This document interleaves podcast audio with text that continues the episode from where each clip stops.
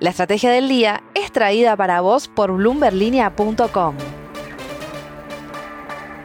Muy buenos días, soy Mariano Espina, redactor de bloomberlinia.com en Argentina y hoy te voy a contar las tres noticias que necesitas para empezar el día. Además, como todos los lunes, Paola Villar y la agenda semanal de la región. No te olvides, como siempre, darle clic al botón para seguir a este podcast y activar las notificaciones. Lo que tenés que saber. 1. En 2023 la sequía provocaría en Argentina una reducción de ingresos en dólares de hasta 16.445 millones.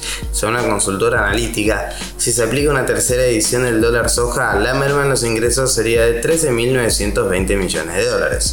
2. Según la calificadora crediticia Fitch Ratings, la licitación llevada a cabo por el Ministerio de Economía la semana pasada no constituyó un canje de deuda en dificultades, luego de que S&P Global Ratings rebaje la calificación de la deuda moneda local argentina a un default selectivo, Fitch señaló que la operación no era necesaria para evitar un incumplimiento de pago tradicional en los próximos vencimientos, pero sí remarcó que la capacidad de repago del soberano sigue siendo débil. 3.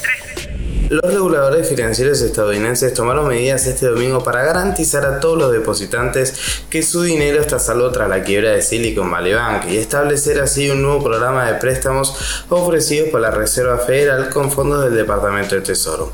Las medidas fueron aprobadas por la secretaria del Tesoro, Janet Yellen. Antes de pasar a la agenda semanal, veamos rápidamente cómo van a abrir los mercados este lunes. El S&P Merval cayó el 4,49% el viernes, pizarra roja para las acciones argentinas que cotizan en Wall Street, con caídas de hasta el 7,87% para IPF. El dólar blue va a abrir este lunes a 373 pesos para la venta, el MEP en 384 y el contado con liqui cerca de los 400 pesos. La agenda de la región. Y ahora la agenda semanal de la región con Paola Villar. Hola amigos de la Estrategia del Día de América Latina y el Mundo. Esta semana tendremos varios datos claves para las economías de la región, empezando por Argentina, donde este martes se presentará la variación mensual del índice de precios al consumidor. Los especialistas de Bloomberg Economics, Adriana Dupita y Felipe Hernández, prevén que se produjo un segundo aumento consecutivo de 6% en los precios de Argentina en el mes de febrero, dejando una inflación interanual a tres dígitos por primera vez en tres décadas. El pronóstico es que la inflación de Argentina escale hasta el 103,5%. En Perú, el miércoles 15 de marzo está prevista la publicación de la actividad económica de enero, que probablemente cayó un 1% interanual según Bloomberg Economics. El Banco Central de Reserva de Perú adelantó recientemente que la caída sería de 1,4% en dicho mes por las protestas que afectaron al país en este periodo.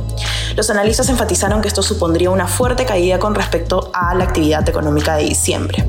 Finalmente, en Brasil, el viernes se conocerá la tasa de desempleo correspondiente a enero y Dupita y Hernández proyectan un repunte que puede alimentar las críticas a la estricta política monetaria del Banco Central brasileño. Estas son las novedades que deben saber para iniciar bien informados este lunes. Les deseamos una gran semana. La frase del día. Antes de irnos, escuchemos lo que dijo este domingo el diputado nacional del PRO, Luciano Laspina.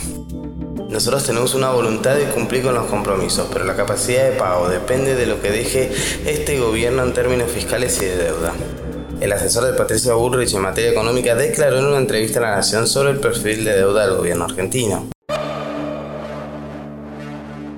Esto fue un nuevo capítulo de la Estrategia del Día Argentina. Yo soy Mariano Espina, redactor de Bloomberg Línea y me podés seguir en Twitter en arroba espina mariano. No se olviden de darle clic al botón para seguir este podcast y a la campanita para que se enteren al instante que salga cada capítulo de lunes a viernes. Espero que tengas una gran jornada productiva.